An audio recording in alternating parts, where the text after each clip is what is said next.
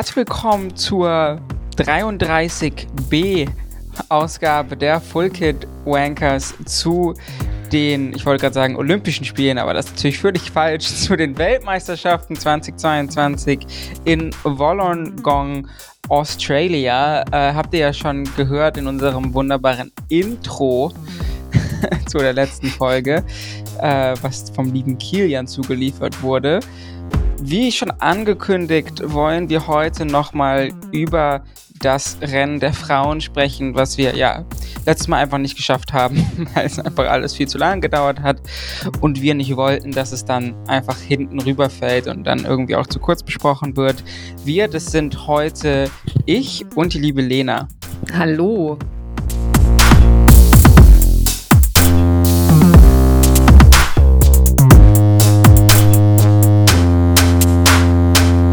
Der Rest lässt sich leider entschuldigen, gegangen. ist verloren gegangen auf dem Weg nach Australien. Äh, die ja, sind einfach irgendwann zwischendurch aus dem Flugzeug gefallen. Einer ist sogar in Griechenland, ne? Stimmt, das hat er Glück gehabt. Er hatte noch ja. Kilian irgendwo im Ozean.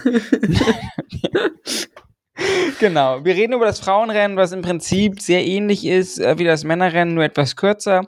164 Kilometer hat auch den Mount Kira am Anfang, dessen Namen wir beim letzten Mal noch nicht wussten, und dann sechs Runden mit dem Mount Pleasant, was halt im Prinzip aber kein Mountain Mount ist, sondern eben eher ein Hill, äh, ein Hill Pleasant. Genau, von daher im Grundsatz nicht komplett anders, oder? Nö, relativ ähnlich, würde ich behaupten. Ja, von daher denke ich, wird es auch sozusagen um ähnliche FahrerInnen-Typen gehen und wir dachten, wir hangeln uns mal wieder äh, ein bisschen an den Ländern, die so antreten, entlang. Äh, und anfangen würde ich hier einfach mal mit den USA. Äh, weil das auch, haben wir ja bei den Männern auch gemacht, so ein bisschen mit so Dark Horses, beziehungsweise so Teams, die wir vielleicht nicht so 100% einschätzen können. Äh, für die USA starten Veronica Ewers, Kristen Faulkner, Heidi Franz, habe ich noch nie gehört, äh, Emma Langley, Skylar Schneider, Lauren Stevens und Leah Thomas. Ähm, Lena, für mich die zwei Namen, die zunächst erstmal klar rausstrechen, sind Kristen Faulkner und Leah Thomas, die ja auch beim Einzelzeitfahren angetreten sind. Ja, Siehst du das? definitiv. Für mich auch. Also starke Helferin auch noch Veronica Ewers. Kann ich auch noch ganz gut sehen. Mhm. Ähm, könnte ganz interessant sein. Aber teilweise hier zum Beispiel Heidi Franz, die bestimmt anders ausgesprochen wird, als wir sie jetzt aussprechen. Ähm, die fährt, ich glaube, die fährt auch gar nicht Women's World Tour. Also ich glaube, die fährt irgendwo im Conti-Bereich in, äh, okay. in Amerika. Deswegen, also da ist dann vielleicht teilweise in der Tiefe vom Team vielleicht nicht ganz so viel gegeben wie in anderen Teams. Ganz interessant, Ken Paar, das hört sich jetzt so doof an, ne? meine ich gar nicht äh, böse, ähm, von Instagram, äh, das müsste Skylar Schneider, meine ich, sein, ja genau, die für äh, Legions of LA fährt. Hm. Ähm, was ja dieses bekannte Crit Racing Team aus den USA ist, ähm, die auch eben, einen, also die haben kein extra Women's Team, es gibt sozusagen ein Team, wo auch Frauen drin fahren. Und äh, genau, da ist sie, äh, da ist sie drin. Ähm, ist vorher, glaube ich, auch schon World Tour Teams gefahren, wenn ich das gerade richtig auf dem Schirm habe, bin mir aber, ah genau, sie ist bis 2020 bei Bold Stormons Cycling gefahren. Ähm, genau, und fährt da jetzt ein bisschen eher, also sie hat jetzt für 2020 auch, äh, 2022 noch nicht so viele UCI Races äh, drin. Ähm, Joe Martin State Race in den USA ist sie gefahren. Ähm, ist da achte im GC geworden, hat die erste Etappe gewonnen. Äh, genau, also einfach fand ich ganz interessant, weil sich diese Szenen sonst nicht so überschneiden normalerweise. Ähm, Glaube ich jetzt nicht, dass sie im Endeffekt eine Riesenrolle spielt, ist aber wahrscheinlich auch eine, eine gute Helferin. Äh, ja, genau. Faulkner ist äh, stark in das Jahr gestartet, vielleicht bei der bei den großen Stage Races nicht ganz so stark gefahren, wie man sich das vielleicht erhofft hat, meiner Wahrnehmung nach. Mhm. Jetzt auch bei der Vuelta. Ich weiß nicht, ob sie hatte sie zwischendurch einen Sturz? Oh, das weiß ich gar nicht. Da muss ja. ich passen. Ist in Giro Dorne ziemlich stark gefahren, hat da auch zwei Etappen gewonnen, nämlich den Prolog und die neunte Etappe. Bei der Tour, wie gesagt, war sie dann, glaube ich, so ein bisschen blasser, als ich, also als viele einfach nach diesem starken Auftritt erwartet haben. Wenn ich das jetzt richtig auf dem Schirm habe, ist sie auch eine Quereinsteigerin, oder? Hat relativ lange ja, ja, was anderes ja. gemacht. Kam auch ähm, relativ spät. Genau. Also hat jetzt auch erst so äh, Resultate seit 2020 und ist schon in ganz großen Anführungszeichen 29. Ne, aber ist jetzt auf jeden Fall nicht, seitdem sie 18 ist, aktive Radrennfahrerin sozusagen, um das in, in diesen Kontext zu setzen. Glaube ich, dass man am besten, weil es ja beides auch eher so ne, ZeitfahrerInnen sind, die zwei stärksten Fahrerinnen, Faulkner und äh, Thomas, vielleicht versucht, in eine, in eine frühe Gruppe zu gehen. Was, was sagst du? Ja, also ich glaube, Thomas Verhängnis könnte sein, dass sie so gut im Zeitfahren war. Also mhm. man kann hier so ein bisschen, also verstecken ist jetzt das falsche Wort, aber so Faulkner ist halt der große Name, wahrscheinlich auch für die anderen Teams. Und Thomas hat sich jetzt nochmal so richtig ins Rampenlicht so ein bisschen gebracht. Und vielleicht wäre es ihr vorher leichter gefallen, in eine Gruppe zu gehen. Vielleicht auch, weil die Fahrerinnen keinen Funk haben und es vielleicht gar nicht so aufgefallen wäre. Und ähm, aber ich denke schon, dass die die jetzt im Blick haben werden, weil eine Gruppenzusammensetzung, wo halt auch Thomas dabei ist, die lässt man dann vielleicht eher weniger weg oder gibt einfach nicht so viel Zeit. Ja, auf jeden Fall. Also ich wäre ich wär überrascht, wenn sie es nicht versuchen. Ne, ähm, Ob es klappt, ist ja immer dann die andere Frage. Was sagst du? Top 10 Podium, was wäre so aus deiner Sicht ein realistisches, gutes Ergebnis für die USA? Hm, ich glaube, wenn die Top 10 fahren, sind die, glaube ich, ganz zufrieden. Also Podium wäre natürlich das absolut super, aber ich glaube, Top 10, damit würden sie auch gerne nach Hause kommen. Ja. Wenn es Top 5 wird, also ein bisschen wie beim Zeitfahren, das, äh, damit könnte man sich, glaube ich, ganz gut sehen lassen. Auf jeden Fall. Wie gesagt, an sich, glaube ich, ist das jetzt auch nicht unbedingt der Kurs, der dem zwei so. Zum Beispiel, ich glaube, ne, Faulkner bräuchte eher auch einen längeren Anstieg. Ja, ja. Ähm, wenn sie richtig gut in Form ist. Es ist halt auch nicht unbedingt dieses, punchy. Richtig, so. das, das, da, da, da, das ist halt sehr viel Punch in diesem Kurs ja. drin und das ist dann halt nicht so ihres. We will see. Ähm, ich gehe hier einfach jetzt mal so durch. Das war tatsächlich bei mir genauso, wie es mir gerade unter die Nase kommt.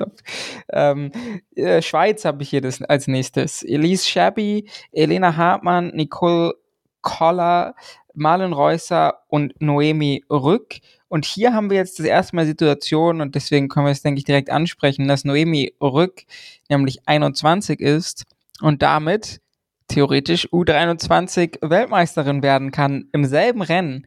Ähm, wir haben uns in den letzten Folgen häufiger schon mal so ganz nebenbei, glaube ich, kurz angesprochen, aber nie richtig drüber geredet.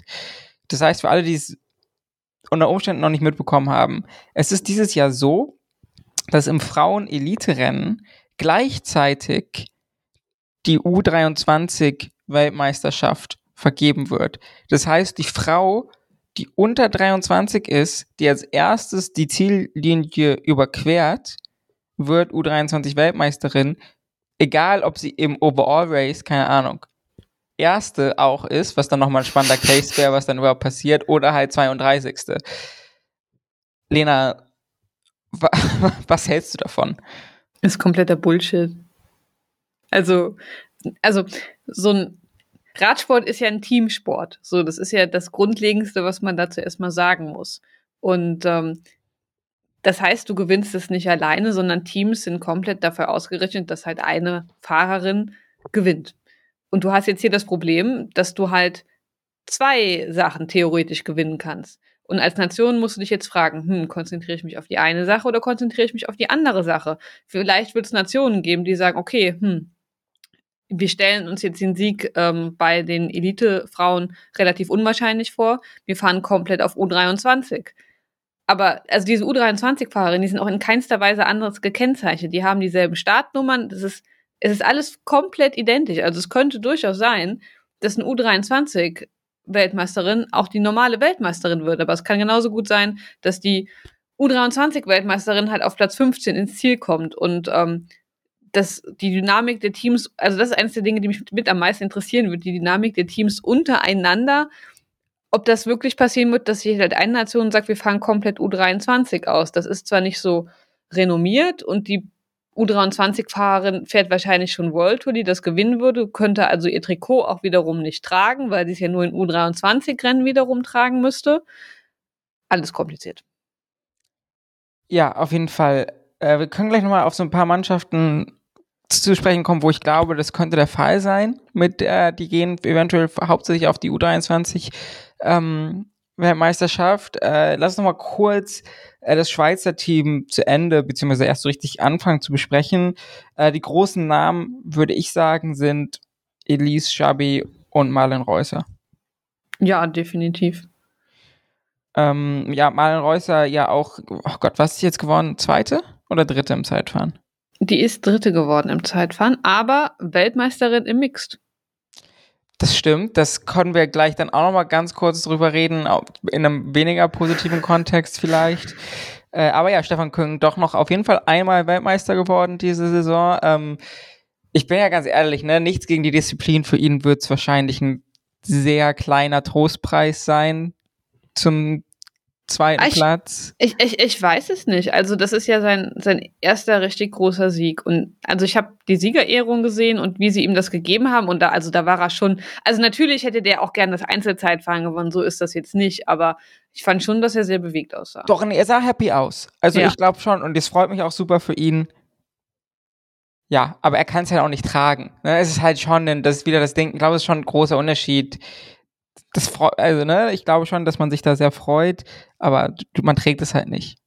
Ja, das du bist halt, du wirst halt, wenn du Einzelzeitfahr-Weltmeister wirst oder Weltmeisterin. Naja, egal. Wir haben uns dieses Mal fest vorgenommen. genau, das habe ich doch gerade erzählt. Die Regel von diesem Podcast ist, um 45 Minuten Länge drücke ich Stopp. Egal, gut, was passiert. Von gut, daher, dass wir schon bei 13 Minuten sind. Das kriegen ja, wir super das sind zwei hin. Minuten Vorgespräch, von daher, dass wir schaffen das. 35 Minuten okay. noch. Ähm. Was, ich, was ich beim Schweizer Team noch interessant finde, ist Nicole Koller. Ähm, die ist eigentlich mhm. Mountainbikerin. Aha, spannende Insights, die mir natürlich mal wieder nicht bewusst waren. Also die aber ist auch ja. eine sehr, sehr, sehr erfolgreiche Mountainbikerin. Mhm. Und aber in der Schweiz ist das relativ üblich. Also die Schweiz ist eine, eh eine große Mountainbike-Nation. Die Mountainbike-Nation fast, ne? ja, Kann man sagen. Ja. Und also zum Beispiel bei der Tour de Suisse sieht man das, also bei den Frauen ist es mir noch mehr aufgefallen als bei den Männern, dass da halt auch einfach die, die Mountainbikerinnen auf der Straße mitfahren. Also da gab es eine Tour de Suisse-Etappe, da ist Yolanda Neff zum Beispiel richtig abgegangen. Das war mhm. ziemlich cool zum Angucken. Also das ist relativ üblich bei der Schweiz, aber sonst würde mir kein Land einfallen, ähm, bei dem das so ist. Alles klar, ja, ähm, auch finde ich fast eine ähnliche Story wie bei United States. Reusser und Cherby sind zwei super starke FahrerInnen, aber auch nicht super punchy, mhm. ne, sondern eher die Dieselmotoren, sag ich mal. So, ähm, Alice Chabi hat, hat gerade gegen die eine Australierin, deren Name mir nicht einfällt, äh, war das sogar Grace Brown, die zweite geworden ist? Ich meine schon. Äh, ich glaube, eine Etappe bei der Ceratizid Challenge im Sprint verloren und wurde da zweite. Hm. Ähm, in so einer Ausreißergruppe. Ich sehe hier auf jeden Fall ein Resultat, wo sie zweite wurde. Ja, genau. Grace Brown äh, vor Elise Chabi auf der dritten Etappe der Ceratizid Challenge. Ich glaube, ne, wenn man ein gutes Ergebnis fährt, dann irgendwie so. Ja. Auch da wieder über eine Gruppe Da wäre es auch spannend, ob sie dann sagen, ja, wir machen was mit, mit, mit U23. Das würde mir, fände ich bei der Schweiz schon wieder spannend. Ist denn, ich muss sagen, das ist, ist Rück denn stark genug? Rüeg? Rüeg? also, also sie ist nicht also ich würde es nicht ausschließen. Also ich kann es mhm. so doof einzuschätzen. Die Frage ist ja auch, wie viele wollen sich das geben, wie viele Mannschaften. Das ist ja schon wieder so ein komisches Taktieren. Wie viele wollen wirklich sagen, wirklich, hm, wir fahren auf die U23. Aber andererseits schickst du halt vielleicht Reusser mal mit in die Gruppe und wer weiß, was sich da entwickelt, ne? Aber das kannst du halt auch parallel fahren. So, dass du sagst, du hältst halt eine Gruppe um, um, um Rück rum und dann schickst du halt beispielsweise Reusser mit in die Gruppe und dann kann die das auch relativ gut wegfahren. Also wir, ich erinnere da an die Etappe von der ähm, Tour de France Femme. Da hat sie auch eine gewonnen. Nee, auf jeden Fall, also Reusser ist halt natürlich, ne, ich meine, man wird nicht umsonst Dritte im Zeitfahren und sie ist ja auch sonst eine der besten ZeitfahrerInnen, so, ähm. Also sie ist jetzt nicht meine Favoritin, das muss ich jetzt Nein. ganz ehrlich sagen, aber. Ja, aber ich auch einfach eine starke Fahrerin, mit der man. Ja, ich, ich, ich würde ich sie auch so gönnen, weißt Ich hatte so gehofft, dass sie dieses Jahr halt, also den, den Weltmeistertitel im Zeitfahren holt. Das hätte, hätte mir Spaß gemacht. Ja, auf jeden Fall. Okay, nächste Nation. Ähm, South Africa. Maud Leroux, Ashley Moorman Passio, Haley Preen und Courtney Webb. Ähm, ich würde sagen, Kapitänin auf jeden Fall Moorman äh, Passio, oder? Ja. Ähm, ist bis letzt, ist oder fährt dieses Jahr noch für SD Works, wechselt nächstes Jahr oder zum nächsten Jahr und ist super starke Fahrerin, ähm, ist bei der Tour de France Femme fünfte im GC geworden. Nee, die did not finish, okay. Dann habe ich das gerade äh, falsch im Kopf. Aber die hatte da einen Sturz oder die, äh, die, oder war da, also die war Co-GC-Leaderin von ähm, SD Works gewesen, aber entweder war die krank oder die hatte einen Sturz. Stimmt, ja, das war das. Auf jeden Fall stark am Berg. Ne? Ja, ja, also die, den Kurs finde ich auch gar nicht so schlecht für sie. Also könnte ich mir, also das Team ist halt nicht so groß und es fehlen vielleicht so ein bisschen die Namen zum Unterstützen, aber Mulman Passio würde ich dennoch irgendwie auf der Liste haben. Auf jeden Fall. Ähm, ist auf jeden Fall eine Fahrerin, wo ich sage, die sieht man wahrscheinlich relativ tief ins Finale rein. So. Ja sollte man auf dem, auf dem Schirm haben. Ich muss sagen, ob sie jetzt einen guten Sprint hat, weiß ich ehrlich gesagt nicht. Kann ich, kann ich nicht sagen. Aber okay. Ähm, weiter geht's. Spanien. Mit ein paar ganz guten Namen, aber vor allem Mavi Garcia und dann noch Sandra Alonso, Sheila Gutierrez, Ain Anne, Santas Santasteban, Lourdes Euri, oh Gott, jetzt bringe ich die Ojar, Ojarbeit? Ich weiß es nicht. Yoda, Eraso und Sarah Martin. Lena, dein Take, wie kriegt man Mavi Garcia so in eine Position, dass sie dieses Rennen gewinnen kann? Hm, Fahrrad. Also den, die, die große Frage haben wir noch nicht angesprochen. Die lautet Annemiek van Fleuten. Da kommen wir bestimmt auch noch später dazu. Ähm, aber ich würde für Mavi Garcia einfach das Rennen schön hart machen. Immer schön früh hart die Berge böse fahren, dass die Leute einfach müde werden. Sie wirkte jetzt bei der Ceratizid Challenge nicht ganz so frisch. Ne, das hat, erinnert mich noch an die Etappe, die eine Mountain Stage, die dann auch äh, Annemiek van Fleuten gewonnen hat.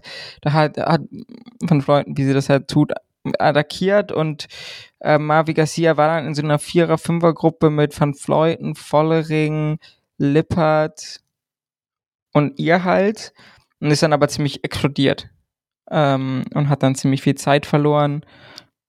Aber an sich würde ich auch sagen, ein Kurs, der ihr eher entgegenkommt, ist Dritte beim Giro Donne äh, im GC geworden. Ist ja Jahr. auch die Frage, wie das mit dem Formaufbau ist und wann, also ich weiß jetzt nicht, wie es mit, mit Trainingslager und sowas aussah, weil die Ceratizid Challenge und hier die, ähm, die Weltmeisterschaften, die liegen ja relativ nah beieinander. Das ist ja irgendwie immer so ein bisschen die große Frage, wer hat wann wie Form und ist man da vielleicht schon über den Zenit hinaus oder nicht? Schwierig. Schwierig zu sagen, auf jeden Fall. Ähm, aber ja, sollte man auf jeden Fall, wie gesagt, auch da einen Namen, den man sich merken sollte, der, wo ich schwer davon ausgehe, dass es im Finale noch irgendwie, dass sie da auf jeden Fall relativ lange dabei ist. Ja, dann, doch, definitiv. Dann mal gucken. Okay. Nächstes Team, Polen. Ähm, große Kapitänin Kasia Nuwadoma ähm, und es, es sind wieder, das ist leider ganz schlimm, die polnischen Namen, ne? Ähm, da bin ich echt ganz schlecht drin. Äh, Saninjak Jojka, glaube ich, spricht man das aus. Carolina Kumiga, Marta Lach oder Lack, ähm, Marta Jaschkulaschka und Dominika Vlodarczyk. Ähm, die letzten zwei, ähm, auch U23-Fahrerinnen, die groß, aber wie gerade schon gesagt, Kasia Badoma, äh, der große Name in dem Team, die an sich in guter Form für mich auf jeden Fall Top 5 Kandidatin ist. Ja, für mich auch. Also in guter Form kann ich mir auch vorstellen, dass sie das gewinnt. To genau, also Top 5 äh, jegliche Position. Richtig, richtig. Also, in den Top 5. Da, da würde ich, das ist halt schon wieder, wo ich mir die Frage der Form halt stelle. Die war dieses Jahr teilweise halt da und dann teilweise nicht. Das war relativ unerwartet. Ähm, aber doch, könnte ich auf jeden Fall sehen. Hier Agnieszka äh, Skaniak-Soschka, die wurde heute auch verkündet, dass die nächstes Jahr für Canyon SRAM fährt. Ah ja, das hatte ich auch gesehen. Ja. Stimmt. Ähm, Genau, die ist auch ganz stark gefahren, vor allem auch in so Hilly Races, wenn ich das richtig auf dem Schirm habe. Deswegen auch kein, also auf jeden Fall auch kein kleines Team, ne, äh, mit sechs Fahrerinnen, wenn ich das gerade richtig gezählt habe. Mhm. Ähm, wie lange die dann alle dabei sind bei ihr, muss man sehen, aber da hat sie am Anfang auf jeden Fall ganz gut Unterstützung, was denke ich nicht zu unterschätzen ist. Ähm, was krass ist, ne, Nima Doma auch hat dieses Jahr noch kein Rennen gewonnen ist extrem oft Zweite geworden. Ähm, bei der Women's Tour ist sie zweimal Zweite geworden, Dritte im Gesamtklassement, Tour de France Femme, Dritte im Gesamtklassement, Vierte, Fünfte, Siebte, Dritte und Sechste auf Etappen. Bei der Ceretti Challenge Siebte, Sechste, Achte, Neunte auf den Etappen und äh, Zehnte im Gesamtklassement. Ähm, genau, äh, zweite bei Brab Brabantse Peil, fünfte Amstel Gold Race, vierte Strade Bianca. Also, ne, man sieht absurd viele Top Tens, auch in One-Day-Races, aber dieser Sieg, der fehlt noch. Seit jetzt auch schon nicht nur diesem Jahr, habe so gef gefühlt. Ähm, ich würde es ihr extrem gönnen. Ja. Ich mag sie sehr gerne. Ja, doch, ich auch. Das wäre auch, das wäre auch wieder was, wo ich mich einfach richtig freuen würde. Und hoffentlich kommt's ja für sie vielleicht dann in dem Und wenn Moment. dann, wenn dann endlich der Saisonsieg halt die Weltmeisterschaft wäre, das wäre halt, das wäre einfach noch mal geiler. Auf jeden Fall. Ähm, auch da wieder, äh, wir erwarten sie im Finale zu sehen. Ähm, ich guck mal kurz, die Niederlande würde ich mal kurz skippen noch für einen späteren Zeitpunkt. Ich würde die, ich würde die mir ähnlich wie Frankreich aufheben fürs Ende. Genauso wie Italien wahrscheinlich. Ähm, Genau. Ähm, dann lass uns mal ganz kurz über Neuseeland sprechen, weil ich glaube, das ist nämlich eines der Teams, wo ich sage, vielleicht fahren die einfach auf den U23-Titel, ähm, weil da sind nämlich sind vier Leute im Team. Äh, Niam Fisher Black, Michaela Harvey, äh, Ella Willy und Henrietta Christie. Und drei von den vier, nämlich alle bis auf Michaela Harvey, sind U23 berechtigt. Sind, also, ähm, also, also vor allem, vor allem Niam Fisher Black ist auch einfach richtig, richtig gut. Die hat auch die ähm, Nachwuchswertung im Giro Donne gewonnen. Ähm, die hat, also die fährt eigentlich da vorne immer mit Izulia Nachwuchswertung, hat die auch gewonnen und ist da auch im GC häufig in die Top 5 oder in die Top 10 gefahren. Also da ist für mich eine der absoluten Favoriten für den U23-Sieg. Auf jeden Fall super stark ähm, fährt für SD Works, oder? Ja. ja. Fährt für SD Works, also auch mit gutem Material am Start, mit den S-Works Fahrrädern. Ähm, ich könnte mir vorstellen, wie gesagt, ha ähm, äh, Michaela Harvey, auch eine gute Fahrerin, jetzt aber, glaube ich, auf diesem Kurs gefühlt niemand, der Topplatz auch noch relativ jung, ne? auch erst 24. Letztes Jahr wäre es komplettes Team U23 gewesen. Genau. Äh, könnte ich mir vorstellen, dass die wirklich äh, für Fischer Black fahren. Denke ich ehrlich gesagt auch. Spannend. Das wird dann, ja, also wir haben es ja schon gesagt, im Endeffekt ist es komplett bescheuert, aber das dann so zu sehen im Rennen und da vielleicht mal ein Auge drauf zu werfen, wie die Neuseeländerinnen so fahren und wie sich das unterscheidet von allen anderen. Weißt du, weißt du, wer mir jetzt schon leid tut? Die armen Kommentatoren. Weißt du, normal bei einem Radrennen die Übersicht zu behalten, wenn es wirklich abgeht, ist ja schon schwierig. aber dann musst du in deinem Kopf ja eigentlich zwei Rennen abspielen lassen gleichzeitig und dann auch noch irgendwie die Fahrerinnen erkennen, bei welchem Rennen sie dabei sind. Das wird, äh, Gott, die Arm. Und auch die Übersicht zu behalten, ja. wer vorne ist oder ja. so, ne? Also ja. ja. Naja, wir können es jetzt leider nicht ändern, aber ähm, ja, es wird auf jeden Fall ganz spannend. Du musst mir jetzt mal helfen. Ja. Norwegen hat sechs Fahrerinnen, also ein großes Team, aber ich kenne die alle nicht. es tut mir echt super leid, aber das ist auch echt ein bisschen peinlich. Aber deswegen kann ich, also würde ich darüber eigentlich sprechen, weil die halt also, viel vertreten sind. Aber also die Katharine, Katharine, mhm. ich spreche den Namen bestimmt falsch aus. Diese, diese ganzen schwedischen, norwegischen Namen finde ich immer unrealistisch schwierig. Katharine Allerud, die fährt für ähm, Movistar, das weiß ich noch. Okay. Genau. Und hier, ähm, ich glaube, die meisten davon fahren auch einfach für Uno X. Hm, das macht natürlich Sinn. Ja, Uno X ja bei den Frauen auch ein World Tour Team. Darf man nicht vergessen. Aber trotzdem, ich, also da ich, dass mir wirklich keiner der Namen irgendwie was sagt, ich klicke mich jetzt hier gerade nochmal durch, um zu sehen, wer da wie irgendwie Ergebnisse gefahren ist. Also ich könnte mir eventuell noch vorstellen, auch schon wieder schwierig, die haben ja auch zwei U23-Fahrerinnen mhm. dabei. Und ähm, da hat eine zum Beispiel ähm, bei der Tour von Uppsala, da war die, glaube ich, recht gut gewesen. Die Mari, Mari, Mari, Mari Holmoor. Mhm. Genau. Ähm, dass sie da vielleicht was versuchen. Obwohl, ich, das, die fährt aber nicht für Juno X. Nee, das nee, heißt, die, ja, die, die aber gibt nicht. man einem nicht Juno X dann den Sieg, das ist auch wieder so, also keine Ahnung, ne, wahrscheinlich, vielleicht spinne ich hier auch schon wieder Verschwörungstheorien, aber man weiß es nicht. Aber ja, das stimmt. Ähm, vielleicht fährt man da auch in die Richtung. Ähm, aber so die, die, die, zum Beispiel hier äh, Emma Norsgaard oder so, die fahren, sind, fahren auch gar nicht mit, sind was nicht dabei, ich auch ja. ein bisschen überraschend fand. Wahrscheinlich ähnliche Gründe, die wir schon besprochen haben.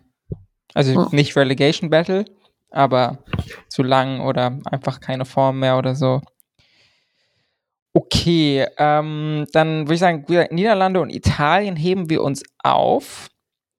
Ähm, ein weiteres Team, wo ich ähm, mir gut vorstellen könnte, dass sie auf U23 fahren, Great Britain mit Anna Henderson und Elizabeth Holden, die nicht für die U23-Wertung zugelassen sind, aber Eleanor Backstead, nicht zu verwechseln mit Zoe Backstead, das sind unterschiedliche Fahrerinnen, äh, Pfeiffer Georgie, Anna Shackley und Alice Towers, die, wie gesagt, die letzten vier alles U23-Fahrerinnen sind und, wenn ich mich jetzt nicht vertue, auch mit Pfeiffer Georgie eine sehr oder wäre jetzt meine Vermutung erstmal die stärkste Fahrerin von denen ist. Würde ich auch sagen. Die hat, die ist auch recht endschnell. Das muss man dazu auch noch sagen. Die ist am, also wenn du die, also die kommt, das ist jetzt nicht, dass sie nicht über die Berge kommt, aber ist jetzt nicht ihre größte Spezialität. Aber die hat wirklich eine gute Endschnelligkeit. Also wenn die am Ende am Ziel noch mit dabei ist. Ja, nee, mir ist so gerade was aufgefallen, da können wir gleich drüber reden.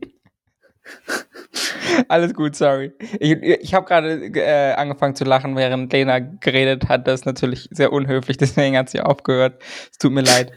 Ähm, Alles gut.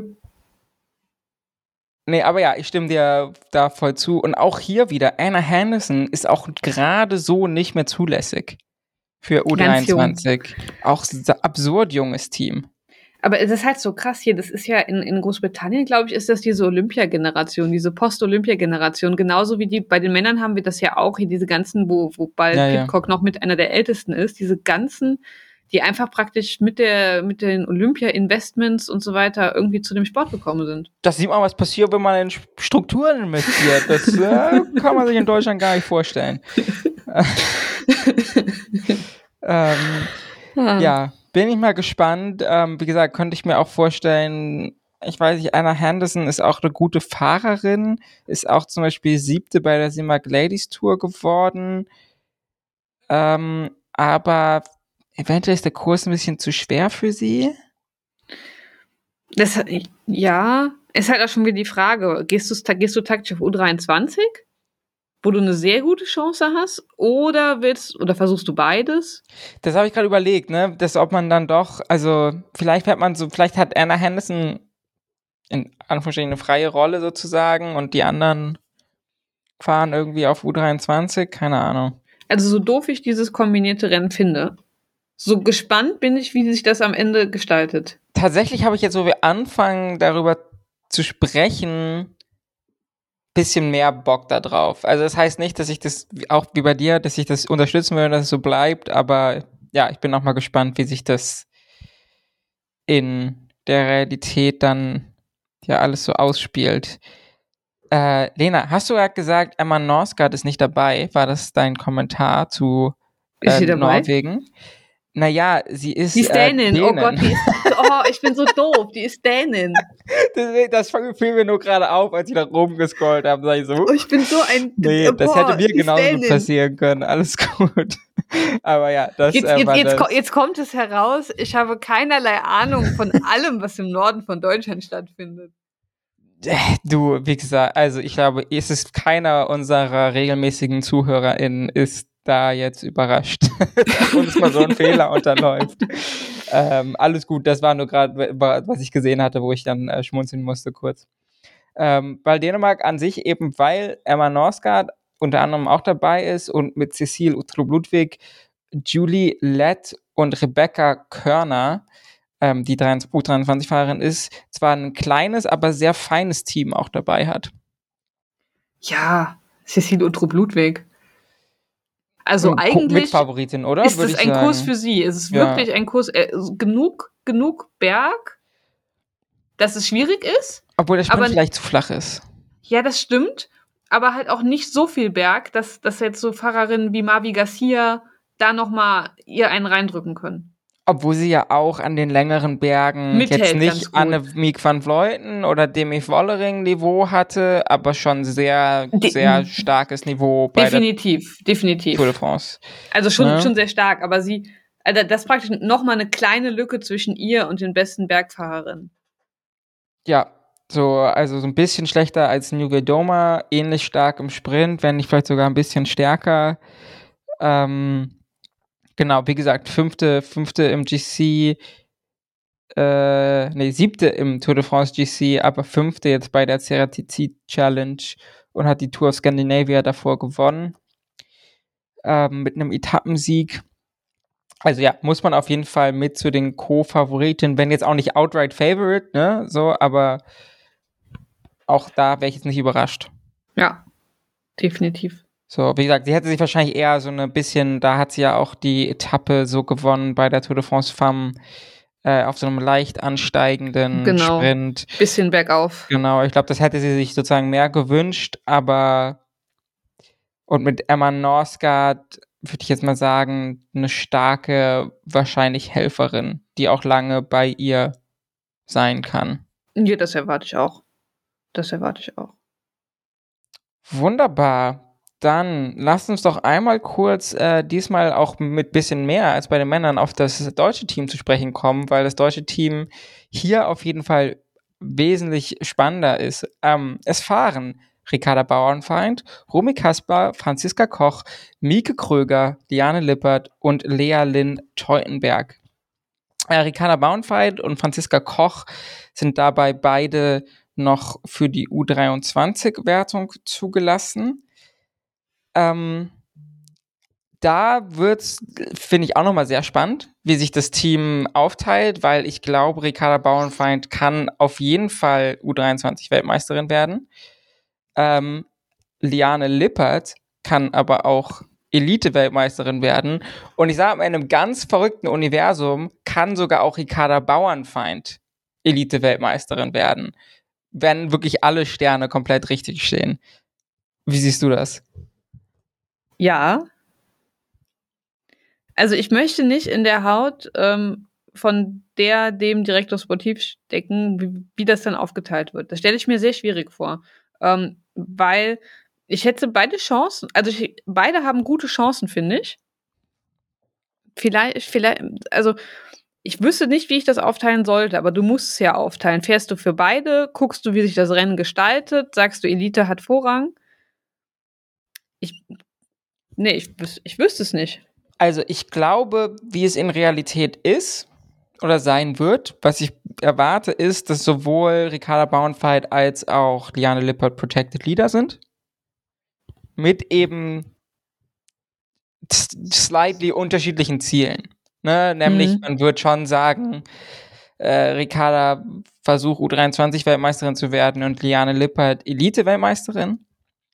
Ähm, das wäre jetzt aber das, also das glaube ich, dass das die Ansage ist. Oder das würde ich auch tatsächlich für am sinnvollsten halten. Es sei denn, man, Diane Lippert hat vorher gesagt, ey Leute, ich fühle mich richtig gut. So krass. Ich fühle mich so gut wie noch nie äh, in den letzten Jahren. Ähm, was dann schon sehr gut war, weil sie hatte eine extrem gute Saison. Ähm, und dann sagt man, okay, dann ähm, fährt Ricarda Bauernfeind als letzte Helferin im Finale für Liane Lippert. Ich, ich kann so ich kann so gar nicht einschätzen. Ich finde das so, ich finde es so extrem geil, wenn Liane Lippert einfach Weltmeisterin werden würde. Also ich bin gefühlt die ganze Saison schon am sagen, komm, jetzt, jetzt, jetzt kommt der Sieg, jetzt klappt der Sieg. Gleiches, äh, sorry, gleiches Phänomen wie bei Kasia Novodoma. Richtig, richtig. Also ja. Eh, super ähnliche Saison mit echt viel, auch dritte Amstel Gold Race, dritte Brabantse-Teil. ähm, eine zweite auf einer Stage, It's Julia Women's, äh, dritte auf einer Stage, Vuelta Burgers Femeninas, äh, dritte Tour de Suisse, äh, Etappe, ähm, äh, Tour de France hat nicht ganz so gut funktioniert, der ist auch einmal unglücklich gestürzt. Ähm, aber ja, also trotzdem, ne, ihr seht die Tendenz, viele sehr starke Top 3 und Top 10 Ergebnisse. Gleichzeitig hätte Bauernfeind auch einfach verdient, dass man für sie fährt. Also sie war halt auch einfach richtig gut. Also bei der Lotto Thüringen Tour ist sie Dritte im äh, Nachwuchsklassement geworden, Fünfte im äh, äh, im normalen Klassement, also im GC-Klassement. Dann äh, bei der femininen Tour International ist sie, hat die das, hat die das Gesamt, hat die das Nachwuchsklassement gewonnen und ist Dritte geworden. Also die ist richtig gut. Also die hätte es auch verdient, dass man einfach für sie fährt. Auf jeden Fall. Unbe das meinte ich ja, ne? Also ich glaube, wie gesagt, die sind beide Protected Leader. Und das wäre auch auf jeden Fall kein Fehler aus meiner Sicht. Weil auch wenn es ne scheiße und uncool ist, ist der U23-Weltmeistertitel ja nicht wertlos, aus meiner Sicht. Weißt du, ne, dass man einfach sagt, man mhm. schmeißt ihn weg, weil er nichts zu bedeuten hat, das sehe ich nicht. Und selbst dann, selbst wenn man sagen würde, uns ist der U23-Titel komplett egal, würde ich trotzdem erstmal sagen, man geht erstmal mit so einer 1,5 Leader-Strategie in das Rennen, weil sie halt einfach so stark gefahren ist. Definitiv. Okay, da sind wir auf jeden Fall sehr gespannt. Ähm, dann würde ich sagen, haben wir noch vier große Nationen vor uns, nämlich Australien, Belgien, Frankreich und Italien. Mal ganz kurz über Austria reden. Ähm, mit nämlich Anna Kiesenhofer, die, glaube ich, einfach wieder früh losfahren wird, oder? am erst am, am Mount Gott, welcher war es jetzt? Kira. Kira. Oder schon vorher? Nee. Glaubst du, man lässt die fahren? Nee. Nein, also nein, nein, nein, ich, ich glaube, also ja, man hat die fahren gelassen bei der bei der Ceratizid Challenge mit Mikro im Ohr und mit mit den normalen Trade Teams, aber ich glaube nicht, dass wenn Annemiek van Vleuten dieses Rennen mitfährt und das holländische Team das mitfährt, ich glaube, da, das ist noch ganz hart in Erinnerung. Dass, selbst wenn man sie wegfahren lässt, dass man dieser Gruppe jetzt nicht einfach mal zehn Minuten oder so gibt. Das, also, das ist, glaube ich, so ein bisschen, so ein bisschen, also so ein bisschen Trauma so von, von, von der, von den Olympi Olympischen Spielen. Weil du hast halt nicht diese, dieses, dieses Mikro im Ohr, wo dir im Notfall nochmal gesagt werden kann, euch fehlt noch eine. Ich glaube, die unterschätzen ihn immer noch. Ja, das definitiv. Genau, weil sie nicht World Tour fährt regelmäßig, weil sie und auch, ihr könnte sogar helfen, dass sie wieder eingeholt wurde beim letzten Mal. Oh. Weißt oh. du, was ich meine? Ja, so rein ja. psychisch. So, ähm, es wäre natürlich wirklich absurd, wenn sie so Weltmeisterin wird und ich glaube jetzt nicht wirklich dran. Ich glaube aber, dass sie gefahren lassen wird. Glaubst du? Ich glaube, ich glaub's. Ich glaub's, aber im Endeffekt wird ne, werden wir sehen. Ähm, ich glaube schon. Spannend. Ich, ich glaube nicht. Ich, ich glaube, da, da sind zu viel, viel schlechte Erinnerungen bei den Holländerinnen da. Alright, wir werden sehen. Ich hätte auch noch einen Namen. Äh, Luxemburg, Christine Majerus. Also Luxemburg tritt Ah, nur mit ja. zwei Fahrerinnen an. Und die eine ist äh, Christine Majerus. Den Namen spreche ich bestimmt auch wieder falsch aus. Ich weiß ja immer nur, ich gucke das das Problem, ich gucke ja immer die englischen Kommentare und so. Die sprechen die immer Kristen Margerus aus, was aber Und ich- bestimmt auch falsch ist, ne? Da, So, da kann das man eigentlich schon 99% sicher sagen, das ist nicht, dass die deutschen Kommentatoren das immer besser machen würden. Das ist immer so ein immer schwierig, genau. Und da fährt dann noch ähm, bei der U23 äh, Nina Berton mit. Genau. Und Burton. Also es ist jetzt nicht das stärkste Team und ähm, Majedus ist jetzt auch nicht meine absolute Favoritin, aber die ist eine relativ starke Fahrerin, fährt auch für SD Works und ähm, wenn die am Ende noch mit dabei ist, kann ich mir auch vorstellen, dass das ganz interessant werden könnte. Ja, wir müssen uns beeilen. Wir haben noch sieben Minuten oder so. Das finde ich jetzt aber optimistisch, dass wir das hinkriegen. Okay, wir versuchen, wir geben unser Bestes. Ähm, dann, lass uns mit Belgien anfangen. Valerie Demi, Judy de Wilde, der, der Walter, Justine Ger, Gerki, Ge- Gekire, Ge- Gerkire, oh Gott, Lotte Kopecky, Jesse van den Bulke und Julie van de Velde. Ähm, großer Name Lotte Kopecky, oder? Die ein krankes Frühjahr gefahren ist und dann im Sommer so ein bisschen eine, einen Formtief hatte. Ja. Also normalerweise würde ich sagen, also wie unsere Zuhörer nach der Tour de France haben, spätestens wissen, bin ich großer Lotte Kopecky-Fan. Und normalerweise würde ich sagen, das ist ein Kurs nach ihrem Geschmack, aber die Form ist da die Frage. Die Form ist die Frage, ob sie die sozusagen wieder so ein bisschen recovern konnte. Tour de France Femme war so ein bisschen underwhelming für ihre Standards. Für ihre Finde ich Sta- also immer, ist- ne? Ja, So, das muss man da immer zu sagen. Aber so ist es halt, wenn man eine Topfahrerin ist, dann äh, verschiebt sich das halt. ist wie beim, wie beim, als wir über die Männer geredet haben, wie wir über Ghana geredet haben. So, wenn du halt die Erwartungen so hoch setzt, dann Ja, oder ne, bei Wout van Aert oder Van der Poel oder so, wenn die halt Zweite werden, ist es halt ein verlorenes Rennen, ne, Ja. im Endeffekt. So, das Ja. ist halt da Ja. hier bei ihr im Endeffekt fast genauso, ähm, obwohl dadurch, dass, wie gesagt, die letzten Monate jetzt nicht so gut waren, bei vielen die Erwartungen schon ein bisschen niedriger sind, aber an sich, ne, wäre für ihr, ihr All-Time-Karriereerfolg wäre jetzt nicht Dritte zu werden. Um es mal Nee. so zu sagen, ne? Nee. Also, das ist einfach das, in dem, in der Relation genau. muss man ähm, mal gucken. bei Ceratizid ist die, hat die keine Etappe gewonnen. Also die ist, Mhm. die ist, mehr, ist fast immer Top 5 gefahren und auch öfters Zweite gewonnen, aber keine Etappe gewonnen. Das finde ich fast schon nennenswert und ist in der Punktewertung auch Zweite geworden.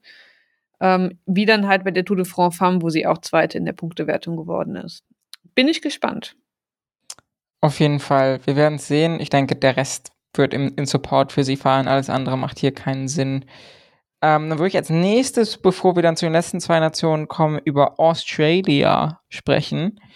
Ähm, Host Nation mit Brody Chapman, Sarah Roy, Alexandra Manley, Georgia Baker, Grace Brown, Amanda Spread und Josie Talbot. Sehr starkes Team. Grace Brown kann das gewinnen. Grace Brown zweite beim Zeitfahren. Ähm, was für ein Rennen sie braucht, sagst du, braucht Grace Brown zum Gewinnen? Nicht zu krass, also nicht so ein krasses Rennen wie Mavi Garcia das vielleicht gerne hätte, aber auch nicht so ganz langsam. Also jetzt nicht, dass so, so langsam, dass die, dass die richtig starken Sprinter noch mitkommen. So vielleicht ein ähnliches Rennen wie Lotte Kopecky das prä präferieren würde in Form. Ja, ähm, so, so, so Small Group Sprint sehe ich sie auf jeden Fall auch als eine der Favoritinnen, je nachdem, wer da noch so ist, Balsamo zum Beispiel, haben wir jetzt noch nicht drüber geredet und so, das können wir dann gleich noch besprechen, aber an sich ähm, denke ich das auch. Und, ne, also Brody Chapman, Sarah Roy, Alex Manley, ähm, auch Georgia Baker, Amanda Spread, das sind, ist extrem starkes Team. Einfach insgesamt so, ne? Und das macht schon einen Unterschied. Extrem. Also würde ich sagen, mit eins der stärksten Teams. Auf jeden Fall, auch, ja. Auch, auch in verschiedenen Rennsituationen. Die hat praktisch immer Unterstützung, egal wie sich die Rennsituation entwickelt. Ob jetzt eine Lücke zugefahren werden muss oder ob jetzt Tempo gefahren werden muss, hm, da hat Grace Brown eigentlich immer Unterstützung. Oh Gott, ich sehe, wir haben Frankreich noch gar nicht besprochen. Nein, ne? nein, das klappt alles nicht. Ja, das okay. Ich, wir schmeißen das jetzt aus dem Fenster. Das, äh, wir haben schon wieder nicht geschafft, Leute. Es tut uns leid. Müssen wir jetzt noch ein bisschen länger. Wir haben uns so Mühe gegeben. Ich versuche schon immer, dann, ich denke schon immer, es gibt eigentlich noch Dinge, die ich sagen würde, aber die lasse ich jetzt gerade schon immer weg. ähm, wir können es einfach nicht. Frankreich. Coralie de May, Juliette Labou, ähm, Marie Lenette, Evita Music, Gladys Verhulst, äh, ich sag's jetzt einfach, Jade Wheel, keine Ahnung, und Ord Bianik. Ähm, das war ja die große, nicht so coole News, dass, Gott, wie hieß sie? Die den ähm, Stroke hatte. Das war auch die Französin. Oh, ja, ja. Äh, ähm, Audrey, Audrey Cordon Rago. Cordon Rago. Genau. Ähm, eigentlich auch eine Mitfavoritin fast. Also auch so eine sehr starke Fahrerin. Die hatte eine Woche vorher einen, einen, einen, einen äh, wie heißt das auf Schlaganfall. Deutsch? Schlaganfall. Ähm, und ging wohl alles so okay gut, weil sie auch schnell im Krankenhaus war, aber natürlich fährt man dann keine WM mit und da hat man auch ganz andere Probleme. Deswegen wünschen wir da erstmal gute Besserung. Ähm, sie hat da wohl auch im eigenen Land richtig ein bös bisschen Kritik einstecken müssen, als noch nicht bekannt war, was sie hatte. Sie hat das ja erst später veröffentlicht ah, krass, und es ja. wurde verkündet, dass sie halt, und dann haben sich alle halt gefragt, warum. Und das, da gab es wohl ein paar böse Stimmen. Oha, trotzdem noch ein starkes Team, oder? Ja, definitiv. Wer ist für dich Leaderin? Schwierig. Hm, Marie Lenette finde ich interessant, wiederum für die U23. Mhm. Kann ich mir ganz gut vorstellen, aber ich weiß nicht, ob sie sich damit zufrieden geben mit der U23.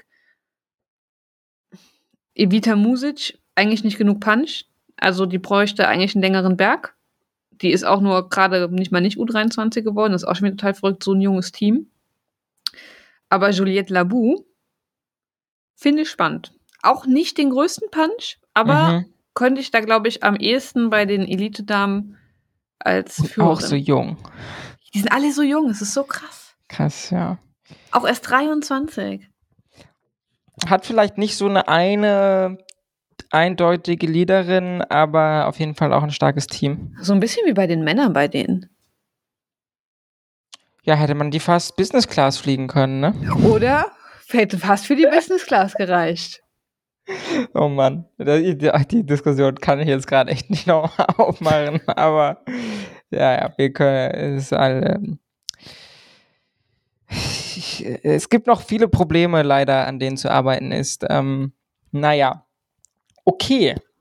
Ich würde sagen, die zwei, aus meiner Sicht wirklich die zwei Dickschiffe äh, dieses Rennens, Italien und Niederlande. Über welches möchtest du zuerst reden? Italien? Okay, reden wir zuerst über Italien mit der Titelverteidigerin Elisa Balsamo, Marta Bastianelli, Sofia Bertizzolo, Elena Ciceni, Ariana Fidanza, Vittoria Guanzini, die Weltmeisterin im ITT geworden ist, Elisa Longoborghini, Soyara, so Soyara Paladin, Silvia Persico und Silvia Zanardi. Stack Team, würde ich sagen. Ja, soll ich dir sagen, welcher Name mir am meisten ins Auge springt? Obwohl es vielleicht Persico. Okay, krass, ja, das hätte ich jetzt äh, elaborate. Also die hat eine phänomenale Saison, Persico. Ähm, mhm. Einfach richtig krass. Die fährt aktuell noch für Valka Travel und Service, aber die wechselt zu, das habe ich vergessen, aber die wechselt. Steht hier leider gerade auch nicht, aber ja, die wechselt. und ähm, die ist einfach die Saison richtig krass drauf. Und dieses Team hat so viele große Namen, mhm, aber das sind auch mhm, große mhm. Namen, die sich zurücknehmen können, je nachdem, wie die Rennsituation aussieht und passt. Und ähm, die hat zum Beispiel bei der Ceratizid Challenge hat die die Punktewertung gewonnen. Bei der Tour de France Femme ist die vierte in der Punktewertung geworden und ist zweite auf einer Etappe geworden. Ähm, dann hat die Memorial Monica Bandini gewonnen. Und äh, ja, Gran Premio della Liberación, da hat sie auch gewonnen gehabt diese Saison. Und der Kurs müsste ja eigentlich ziemlich gut liegen. Also die kommt gut über diese relativ kleinen, flachen Berge noch drüber und die ist ziemlich endschnell. Mhm. Ja, guter Pick. Ähm, glaubst du, es ist zu schwer für Elisa Balsamo?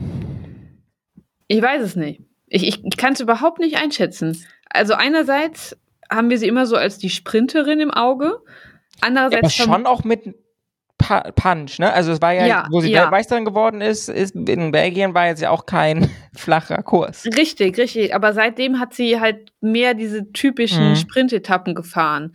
Und deswegen weiß ich nicht, ob sie diese Saison noch so punchy ist wie letzte Saison. Mhm. Das ist für mich so ein bisschen die Frage, die ich mir stelle. Aber theoretisch, nach dem, was sie letztes Jahr gemacht hat, dürfte es sie, müsste es ihr dieses Jahr eigentlich auch wieder gelingen. Das Problem ist, sie ist jetzt auch wesentlich bekannter. Ja, letztes Jahr konnte sie, war es schon eine Überraschung, ne, dass sie gewonnen hat. Ähm, ich meine, das Team ist super stark. Ich denke, da kommt es auch so ein bisschen drauf an, was für ein, also A, für welche Taktik man sich entscheidet und B, wie das Rennen dann im Endeffekt gefahren wird. Ne? Eine Taktik könnte sein, wir geben alles dafür, mit Elisa Balsamo in einen Small Reduced Group Sprint zu kommen.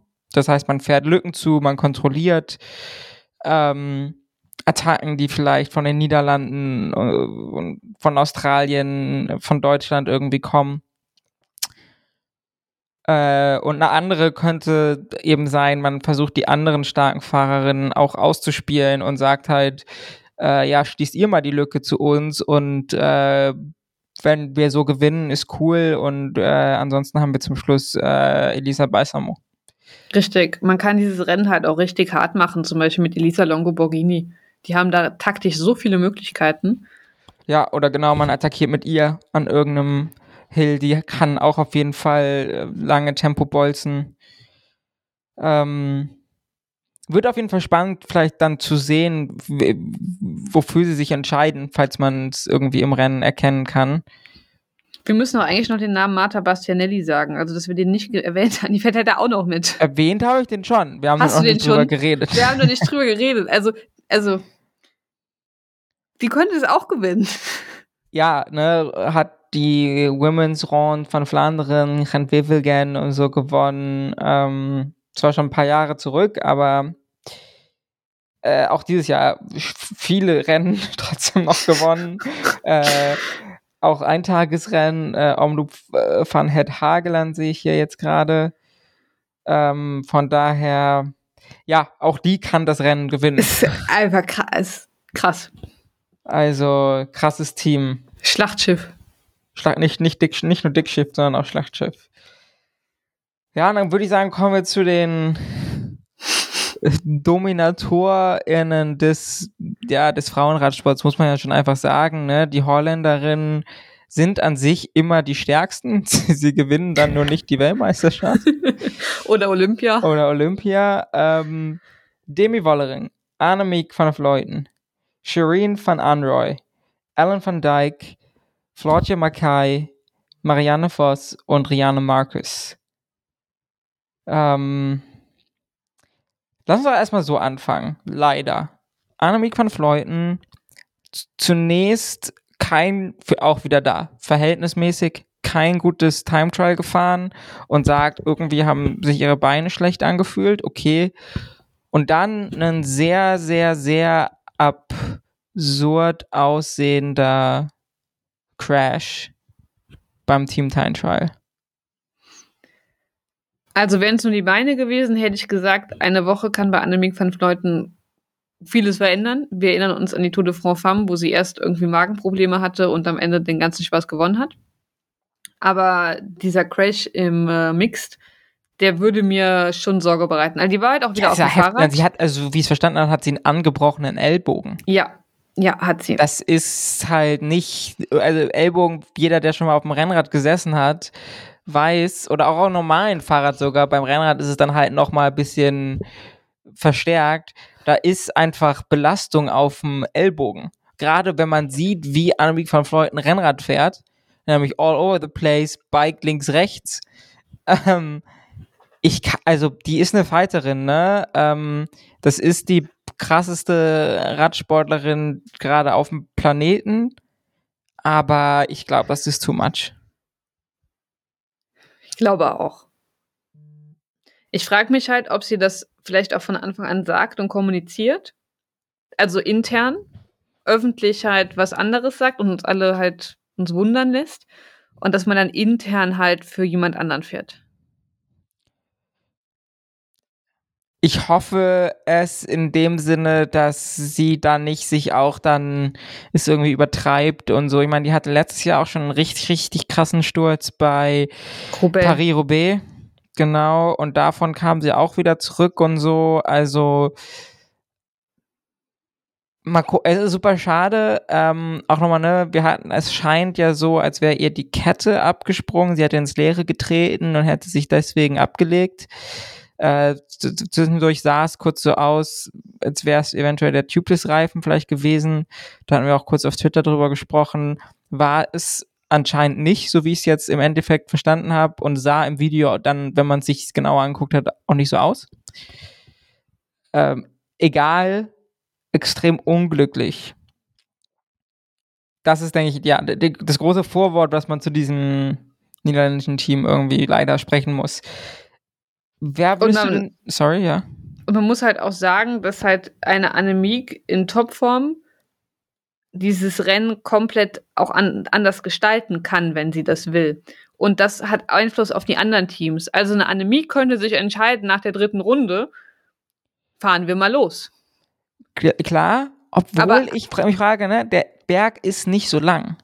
Richtig. Ne? Also, das ist nicht so ein Kurs, wo Annemiek van Vleuten an einem 5-Kilometer-Anstieg zwei Minuten in jede andere Fahrerin ähm, packen kann. Deswegen sehe ich sie da jetzt überhaupt nicht so dominant, wie man sie in anderen Rennen gesehen hat. Ich würde sogar von Anfang an eigentlich sagen, das ist ein Rennen für Marianne Voss.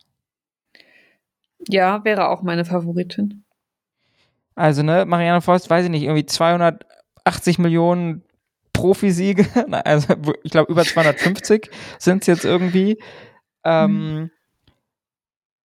Dieses Jahr, ähm, ja, so, ne, vier Etappen bei der Tour of Scandinavia, äh, zwei Etappen bei der Tour de France Femme, da auch zweimal, also in den ersten, was sind sechs Etappen der Tour de France Femme, immer die schlechteste Platzierung war fünf, zwei gewonnen, zweimal zweite, einmal dritte.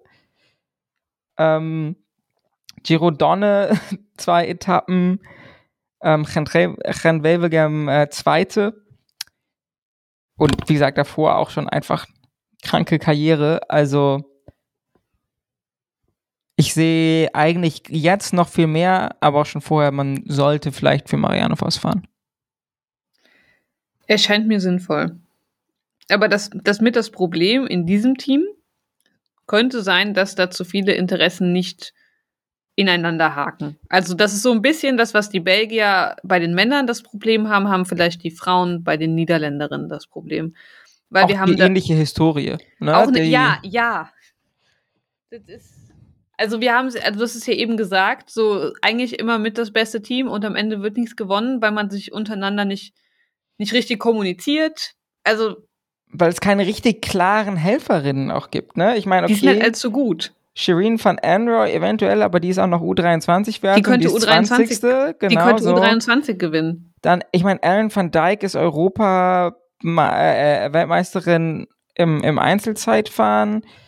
Vielleicht, okay, Flirty McCoy und Rihanna Marcus sind ziemlich klar Domestik aber Demi Vollering ist halt auch, ne, wird ja so ein bisschen als die Nachfolgerin in Anführungsstrichen von Annemiek van Vleuten manchmal gesehen, ne, zweite ja auch bei der äh, Tour de France Femme und so. also auch stark, ne? Mm, von daher, das wird spannend zu sehen. Auch da eine ihrer Fahrerinnen wird auf jeden Fall in, im Finale eine Rolle spielen. Die Frage ist nur, ist vorher schon jemand anderes weggefahren, den man nicht mehr zurückholen kann? Ja. Ich glaube es nicht. Ich glaube, wir werden am Ende ein, äh, ein Reduced Bunch Sprint haben, also Sprint aus dem kleinen Feld haben. Denke ich schon. Und wer gewinnt den, Lena? Oh. Oh, keine Ahnung. Schwierig. Ich sag, ich sag Top 3, wie bei den Männern. Okay. Muss ich mir jetzt auch mal schnell ausdenken. Okay, ähm, in den Top 3, ohne dass ich sag, welche Platzierung, Marianne Voss. Mhm. Wen könnte ich denn noch sehen? Grace Brown. Scheiße.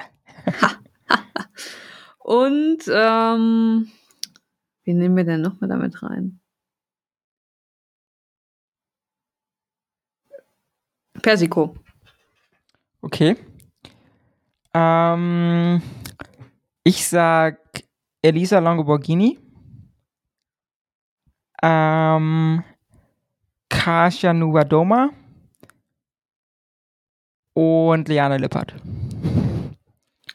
Finde ich, auch Finde ich auch gut. Ähm, ja, würde mich für Liane Lippert, wie gesagt, auch sehr freuen. Kleiner Fanboy hier. Ähm, wir alle. Wie wir alle Boy- und Girls-Fanen. ähm, Macht es Sinn, irgendwas über das U23-Rennen zu sagen, prediction-mäßig? Ich meine, wir haben drüber geredet, wer so die ne, Top-Favoritinnen sind. Ricarda Bauernfeind, ähm, da möchte ich, Georgie. Da möchte ich fast gar nichts predikten, weil das ist so auch abhängig, wie sich das Elite-Rennen entwickelt. Ja. Das ist schwierig. Stimme ich auf jeden Fall zu, von daher werden wir das beobachten, wie es dann die unterschiedlichen Dinge, die wir besprochen haben, sich entwickeln im Rennen. Lena, ich bedanke mich bei dir für deine Extended 45 Minutes, die wir jetzt hier hatten. Mit ganz viel Glück schaffen wir es jetzt noch unter einer Stunde. Ähm, ja, ganz lieben Dank dir. Ja, ich danke dir. War wie immer schön. Auf jeden Fall. Und äh, wir hören uns beim nächsten Mal. Ciao, ciao. Tschüss.